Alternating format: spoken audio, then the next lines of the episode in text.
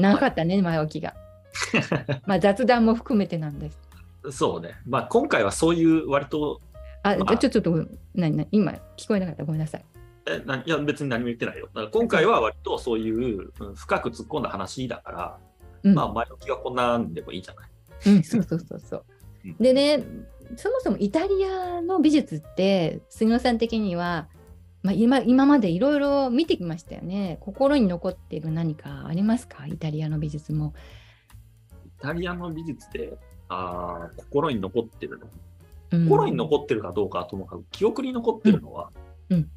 あの、あれだよねロ、ロダンの地獄の門だっけ？うん。に対して出てきた、名前忘れちゃったけど、うん。うん。ジャコモ・マンズ。ああ、ジャゴン・マンズ、そう、うんのそう作品うんは何か知らんけど、あの記憶には残ってるね。死者の扉とかね、いう。多分その話が面白かったんだと思う、単純に。あのなんかプライド傷つけられて、うん。イタリアとしても、もう、あんなフランスのやつに負けてられんみたいな感じで、うんうん、はいはい。国力を投資してみたいな、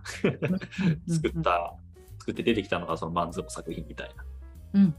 話があって、うん、多分その話で覚えてるかな、僕。ああ、なるほどね。まあそうなんですよね。フランスっていうとさ、割と近代はさ、フランスの方にこう移っていくので、ちょっとイタリアっていうとこう古いかなっていうさ、イメージ。例えば、あージャコン・マンズーワが出てきたのは、まあ、キネティックアートっていうこううん脈略でこう動く彫刻にこう動きっていうものを取り入れるようになった話で出てきたことだけどもそれ以外にもやっぱりイタリアって言ったらあーモランディとかねうんそれからもっと言うとダ・ヴィンチもそうだしミケランジェロもそうだしラファエロもそうだし今まで紹介した中で結構イタリアの巨匠が多いんですよ。うんそうするとうーんもうさこのイタリアのこのアーティストのこのしこうなんていうのかな重圧っていうかうんそこはねいかほどのものかっていうことをねまあ、うん、そある時私考えるようになったんですよ。うんでね、けそれはねきっかけは何かっていうと私がねちょうどね2005年か7年ぐらいかなあのあ京橋で個展をやってる時になんかねうんお母さんとね息子さんがねこう見に来たんですよ知らない。でねなんか知らないけど私のブログ見てたからかあのちょっとこう相談したいことがあるんですって言うんですよ。うん私さ、私さ、あの相談室とかさ、なんか相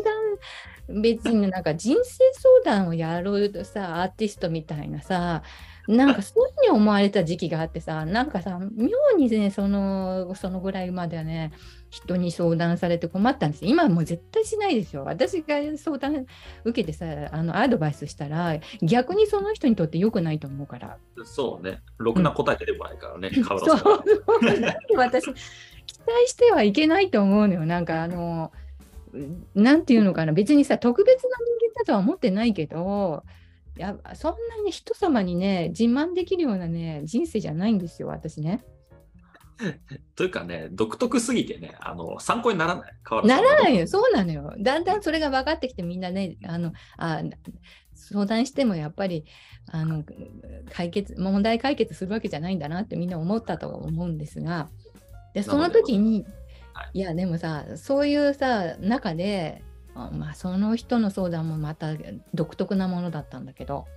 いや実は息子を英才教育させようと思ってうん。イタリアに留学させたんですってお母さんが言うんですよ。うん。うん、それで、あのーもう大学美大からもうイタリアに行かせたんですって、まあ、どういう判断でそうしたのかなと思ったんだけどあめ珍しいですね。フランスとかアメリカとかドイツとかじゃなくてイタリアに行った行くっていうね留学っていうのは珍しいですよってあやっぱそうですかねとか言うんだよね。いやうん失敗したと思ったんですよ。フランスにしとけばよかったとかね。もう今ね、もう後悔しきりなんですって言うんですよ。うんうん、えなどういうことですか？でもイタリアすごいもう大巨匠がいっぱいこうあって歴史的にもね重要な国ですよねって言ったらそうだと思って息子を留学させたんだけども、行ってみ見てもう本当愕然としてイタリアでは現代アートは無理だなって思って帰ってきたって言うんですっていうの。うん。へえそうなんですか。それはまた新しい情報だなと思ったからこう食い入るように聞いてって。いややっぱりねイタリアはせいぜい未来派までがですね世界的に影響力あるのはみたいに。うんあ未来派ってその時さ未来派なんて考えたこともなかったからうんそうだよそういえば未来派ってあったなぐらいしかないんですよ頭の中に。であそう現代アートやっぱりダメですかって聞いたらそうなんですよやっぱりねもうルネッサンスイタリアルネッサンスっていうのはもうね人々の心に浸透しすぎちゃっててもうさそこかその古典からこう逃れられないんですよイタリア人はって言うんですよ。うんあそういうもんかもしれませんね。やっぱりこうどっちかっていうとやっぱりこうイタリアに行くっていうと現代アート見に行くっていうよりはあイタリアのネッサンスの巨匠の作品バチカン見に行くとかフィレンツェのウィス美術館見に行くとかまあそんな感じで私みたいにモランディ見に行くなんてやっぱり珍しいですもんねみたいな。うんそうなんですよね、まあ、モランディだってやっぱり刑事上絵画の未来派ぐらいまでですよねみたいな話なんですよ。でよく分かってるのになんでイタリアにしたのかなと思ってだんだん聞いてたんだけど。うん。でねそれをさいや実は2019年に私こうイタリアに版画を勉強しに行ってもう一つやっぱり目的があってイタリアの現代アートってどんなのがあるかなってうん興味で見に行ったんですよ。うんイタリアの美術っていうとさ例えばキリコって知ってる？ジョルジョ・デ・キキリコとか。いい子出てきたね、そう確か。うん。ああののウルトラマンの話した時確か出てきたよね。そうそうそうそう。これ未来派じゃないんだよね。この人が出てくるときって刑事上絵画なんですよ。でもね、うん未来派とね、このもうほとんどクロスしてるから区別つかない。また未来派でこういうのを作品を描いてる人もいるから。うんうんうんうん、だけど一応美術史的には刑事上絵画でモランディなんかと同じスクールっていうかこうは派閥みたいなとこはあるんだけれどもまあどちらかというとこれがシュールレアリズムの方に流れてくるんだね、この流れって。そうね。そう見えるね。そうなんですよ。これね、キリコさんってこういう人なんですけど。それで、この刑事上絵画でし、まあ、あの紹介したのは、まあ、版画の時に紹介しましたが、銅版画でジョルジオ・モランディっていう人がこういうの書いてますよって紹介したことがありましたよね。あったね。で、これこれも、あのもうずっと瓶と、まあ、生物ずっと書いたって言ったら、まあ、ええー、みたいな、そんなのありかみたいな。だから、要するに刑事上絵画っていうこの意味っていうのは、形以上、形以前にもっと絵画が表現したい世界観であるとか、この、うその構造っていうかさ、この世界の構造みたいなものを、もうギリギリのこの身の回りにあるものを使ってこう表現してるんだよみたいな話もしたと思うんですがうん。こういう世界がある一方でまあこれ同じイタリアの中で第一次世界大戦のあたりに1910何年代っていうのは同時期に未来派の、うん、活動が起こり始めてます。うん息吹を上げて、まあ、産声を上げるというか、うん。もう同時期です、同時期。うん。あのーここの流れがこうなったとかじゃなくて、もうお互いにあんなことしてるんだなとか思ってるんだけど、自分はこうこっちやりますみたいな感じで。うん、こう刑事上絵画の方に流れていく人がいるかと思えば、未来派やってる人とか、で、後から紹介する人はもう未来派も嫌になっちゃって、えーもう刑事上絵画に行きますとか、あのもっとオーソドックスな古典の方に行きますみたいな人も出てくるんですよ。だからそういうことで、ここで何をも話したかっていうと、さっきの話に戻りますが、いかにイタリア人の若者たちが、その古典のその価値がもうき、ま、定まって人々がよく知っている世界からどうやったら自分らしい自分たちの等身大のアートを作り上げることができるかって苦悩するし始めるんですよ。うん今だってねイタリアの若者たちにこう接して感じたのはなんか自分たちとみんなが知ってる世界とやっぱり違うんですっていう感じなんですよ。うん。イタリアっていうともう古典のねルネッサンスっていう目で見られちゃうから自分たちがやってることって全然見てもらえないし評価されないっていう感じなんですよね。だから全然スポットも当たらないし、まあ、未来派みたいなのもやあのこの後、うん、解説しますがもうもう戦争とともにみんなあの分解しちゃいますのでなのでこのせっかく一生懸命やったものっていうのがやっぱり残ってないんですよね。うん。うん、そこでもうストップしちゃう。もうやってた人たちが戦争で死んでっちゃうんですよ。若者だったから。うん戦争に駆り立てられて、あの戦地で亡くなったり、大怪我して亡くなっちゃったりとか、病気で死んでいったり、あと、ひどい人だともう精神病院に、こんなことやってるならもう頭がおかしいって言って精神病院に入れられちゃうとか、そんな感じなんです。うん。そういう中で、まあ、この未来派っていう、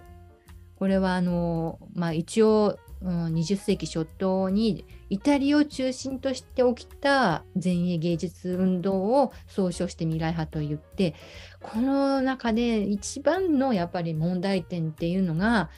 ファシズムです。うん。さっきのあのちょっとこう冒頭で杉野さんにちょっと聞いてこうアートの矛盾っていう話をしたんだけども、うん杉野さんさ矛盾が出てきた時自分でどういうふうに解決します？どういうふうに解決する？うん。自分自分の中でってこと、うん。いろんな問題で矛盾が起きた時。いろんなことあるよね、まあ、もう逃げ出すとかさ考えないとかさ。うん。そういう方法もあるじゃない。そうね。僕は、でも、ずっと考えるかな。あずっと考える。どっちかっていうと、うん、僕はまあ、そのススタイルの問題だよね、多分これは。あの別にいい、自分がそれがいいとは思わないけども、まあ、哲学が好きなのもあるからさ、うん比較的だから僕考えるのが好きなんだよね、割と。で、自分の中で、うーん、まあ、いろいろ感情的に矛盾した、矛盾する時とかがあるわけよ。これはやっぱりこっちをやった方がいいと思うけど、やっぱりこっちをやらなきゃいけないと思うし、みたいなとかね。うんうんあるわけです。うんねえ、ずっと考えるよね。うんうんずっと考えると、まあ、ある時ある時次の第三の道が大体見える、うんうん、ことが多いかな。まあその気が熟してなんか自然に答えが出るまで待つって感じですねそうすると。そうだね、すぐには出さないかな、僕はあんま答え。うん。ところがねこの時の若者たちがこう抱えたアートに対しての矛盾要するにこの古典に対してこの追従できないから自分たちがどうするべきかって思った時に、まあ、自分たちだけらしいこうちょっとこうさ若者のノリのこうさ作品をどのようにこの社会にこう、発表していいったらいいかって思った時にここで普通だったらあーまあこう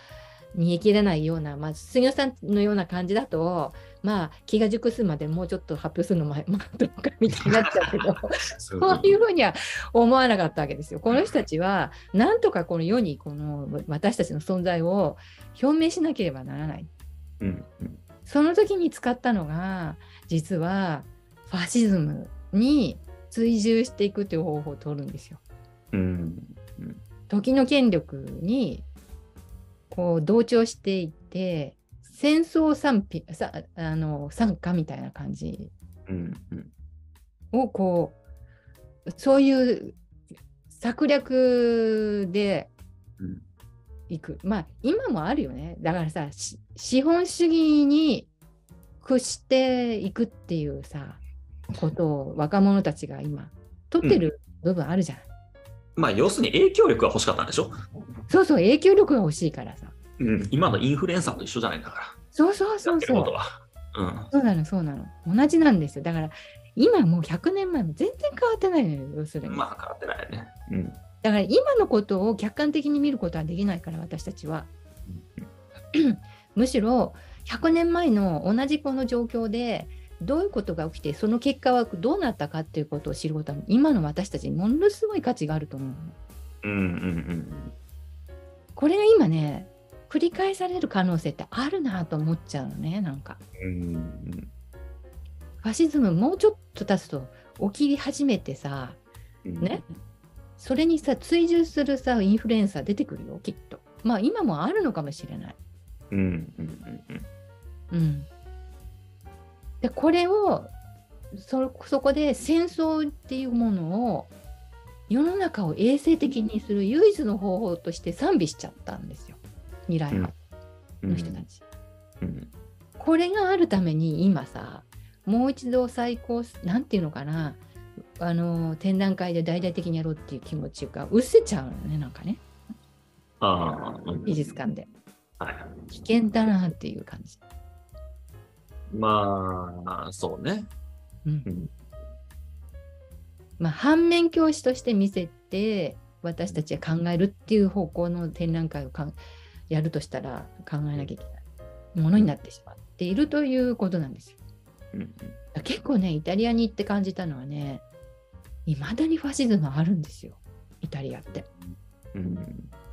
うん、結構ね私たちの持ってるイメージとちょっと違う。イタリアって中に入ってる。ななぜかというと例えばこの今回のさあの流行り病でもパスポートをものすごい強制的に行ってもうそのパスポートを持っていないものはもうお店に入れられい入れないとかさ。はいはいはい。もうそのたんびにさその検査を受けさせるとかすごい高いね、あの値段あのお金を払わないとその、旅行にでで出かけられないとか。うんものすごいこう監視の目も厳しくて。うん。かつてのそのファシズムのあの100年前の時代と全然変わってないんですよイタリアって。うんうんだからそういうのを感じるのであなんかイタリアっていうとものすごいこう自由でさ明るくてさこのなんかのびのびとした雰囲気を持ってイメージ持ってる人もいるかと思うんですが案外ねこの古典的なこの成功があるとその歴史っていうのはなかなかその新しいものが出てこない。で出てくる時にこういうカウンターカルチャーとして出てきてしまうっていうね。うん。これね今の日本のねあながちその対岸の火事ではなくてちょっとこう起きるあ何かがの表紙にこういうことが起きてくるなっていう感じがしてます。うん。うんでこの未来派の宣言はまあ宣言という形でも策略的にその政治と絡んで、えー大々的にこの権力政治権力によってこうひ波及させようっていう動きでこう動いていくので未来派宣絵画宣言技術宣言っていうものがミラノで1910年に、えーとまあ、宣言が唱えられる、えーそんなあった。そのぐらいのこの勢いでえーアートが元気なんですよ。なんかシュールレアリズムもこんなあったよね、確かね。そう。向こうであの最近はないけどさうん。最近はなくなってだからもうこれやめようってなったわけ宣言する でもコリタンもうこれがいいことだと思ってた当時は。うん。宣言が。素晴らしいことだと思うわけ。うん。自分たちこういう考えで新しいアートに臨むんだっていうことをさ、うん言うことがもうなんていうかさ参照の目で見られてるわけよね人々から。でこのウンベルト・ボッチョーニとかカルロ・カッラとかうんルイージ・ルッソロとかジャコモ・バンラとかジーノ・セベリーニとか私がこれからちょっと一人一人紹介していきますが、はい。こういう人たちが集まって要するにまあちょっと前の段階の世代のね人たちがまあ音楽喫茶で集まってこうさ 歌うおあのねおあのフォークソングを歌うみたいな感じと同じだと思うんだけどまあそういうのはここかこういうところが来てるんだけど実際、まあ、うん。音楽なんかにも関係しているし、あのね未来派の音楽は坂本龍一がもう1900結構古い時代時代時期にずいぶん前に未来派音楽っていうのでやってます。えうん復興させて、ーなので、えー興味のある人は、まあ、検索すると出てくると思うので聞いてもらえばと思うんですがまああもういち早くやっぱり坂本龍一なんかはあこういう時代また100年後に来るんじゃないかなっていう考え方で取り入れたんだろうなと思うんですがまあ未来派はね音楽にも影響を与えましたし料理なんかも作ったりあとファッションそれから舞台装置それからあと家具とかのインテリアとかもういろんなデザイン的なところまで全部波及していくんですよね未来派って。うんそういうものが今のイタリアの、あのなんかすごいイタリアらしいイタリアって言えばもうデザインがいいっていうさそういう基盤を作っていたっていうこともあるんですこの未来派によって。まあ、この時代背景的に今言ったように第一次世界大戦と第二次世界大戦、まあ、その間ぐらいのこの時期なんですねこの未来派って。でこの後にダダイズムが来るのでダダイズムの前のこの未来派宣言で未来派宣言とよりちょっと前がキュビズムです。うん、フランスではもうキュビズムが台頭しているのでなんかねこの未来派のやってることって、ね、ちょっとねまあイタリア人がやってるちょっとこうねあの私たちフランスのセンスとちょっと違うのみたいな感じで結構批判的なんですよ未来派に対して。なので私たちの日本にはこのキュビズムの方がこう安心して見れるっていうことがあってこっちの方がやっぱり紹介されることが多いんですよね。うんまあ、そういう時代背景の中で、えー、以前そのロシアの方にも波及したこの未来派をあ関わってたある日本人を紹介しましたが、うん、この東郷政治、うん、その時にちょっと言い忘れたし重要な写真をかっこいいねの話で終わっちゃったんだけど。実はこのかっこいい東郷政治の隣にいるのがこの宣言の主導者であるマリネッティです。うん。1921年に東郷政治は有島生馬っていうあの有島郁夫の弟さんの、まあ、文学者で有名ですが、この人の紹介状を持っていて、フランスの方とイタリアの方に留学するんですよね。で、マリネッティに会って、この後にマリネッティはこう東郷政治も連れてロシアの方に、要するに未来派っていうのは世界中をこううねり歩くっていうかさ、巡回するので、それにこう付き添っていくんですよ、東郷政治が。それでこの、その未来派を東郷政治は日本に持ち帰ってこう広めたかっていうと、そうじゃなかったんですよ。うん、こんなことを東郷政治が言ってます。えー、大体私は当時の日本でまだ見かけなかった超モダンな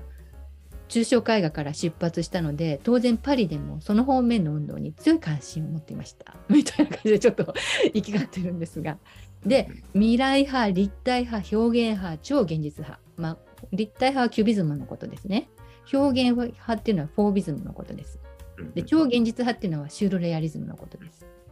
でそれにダダイズムといったふうに虚無に根を下ろした破壊運動が見れ見慣れない表現で人々を驚かせなんとなく世紀末的な症状を呈していた。当然私もその渦中に巻き込まれてダダの連中と行き来するようになった。戦争の直接的な影響を体験しない私にとってはそれは高慢な高邁なっていうのかな？高邁な精神のように思えた時代でもあったが作品としての弱さを繰り返し見せられるに及んで私の夢は足元から崩れてしまった。うん、で結構ねファシその未来派に対してあるいはファシズムに対してすごいねあの批判的なんですよ統合政治って結構。うん、あそうちゃんと分かってるんだなっていう感じでで、まあ、マリネッティにもあったことが書いてありますし、まあ、この尊敬はしているけれども、やがて未来派から遠ざかったんですよっていうことを言ってます。これは毎日新聞社の私の履歴書っていう本に、東郷政治が書いている文章です。だから、ちゃんとこう批判的な目で見ているけど、この後日本は、東郷政治はちょうどね、まあ、こう、運よく、その、関東大震災の時には海外にいるんですよね、まだ。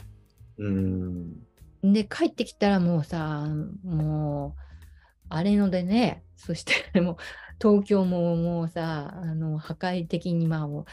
な状態で、で、この後もどんどんこう戦争に突入していくわけですよね、日本は。まあ、そういう中で、だんだんこう戦争とのこのさ駆け引きっていうかこのファシズム日本の中のファシズムとの駆け引きみたいなものを考えさせられていくことになるわけなんですが、まあ、さっきもネオダダのことを話しましたが、まあ、とにかくダダっていうのは攻撃的破壊的なんでまあ、あの当時も多くの批評家にこう、散々こう批判されてはいるんだけどその元になっているのは未来派です。もう区別がつかない。うんまあ、こういう何て言うのかなこうシュールなっていうかねこう奇抜な表現こう天井から人間吊るされたりとか、うん、まあ、こう戦争であの障害になった人たちを描くとか。何かこうすごいこう社会批判みたいなものがあるわけなんですがこれを、まあ、主導していたオーガナイザーっていうのがマリネッティです。この人自身はもう別に画家でもないし、うん、詩人であり、まあ、評論家でこの人たちの考え方に賛同して作家たちがこう集ったっていう感じなんだと思うね。うん、影響を受けたっていう感じです。